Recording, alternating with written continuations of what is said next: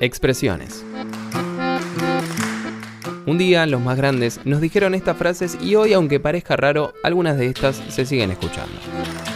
Pero, ¿no estaría bueno saber de dónde vienen? ¿Qué significan o en qué se transformaron ahora?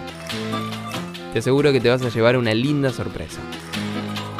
Mi nombre es Francisco Lara y bienvenido a Expresiones.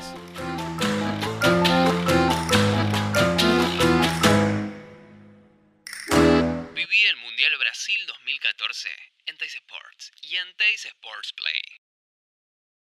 Se armó la gorda. A mediados del siglo XIX, España era una potencia mundial en decadencia. Había perdido casi todos sus territorios coloniales en América y claro, la población estaba bastante enojada con esta situación.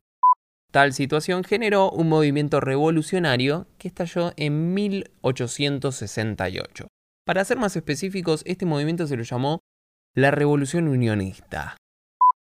Este golpe de Estado provocó, entre otras cosas, que destituyeran a la reina Isabel II y que ésta escape a París, Francia, le, le, le Pompidou, le Mallarmé, eh, le Y por esto muchas personas de España empezaron a decir que se venían cosas duras, haciendo referencia a que se venía un alzamiento militar autodenominado por los propios militares como la Gloriosa. Ese levantamiento se llamó la Gloriosa.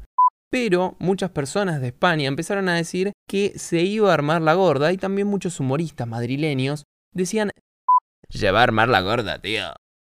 Y quedó la gorda.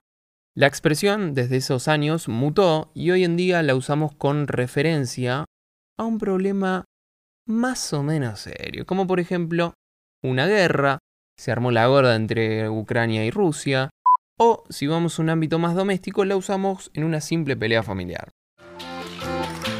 Expresiones. Frases que escuchamos y que hoy forman parte de la cultura popular argentina.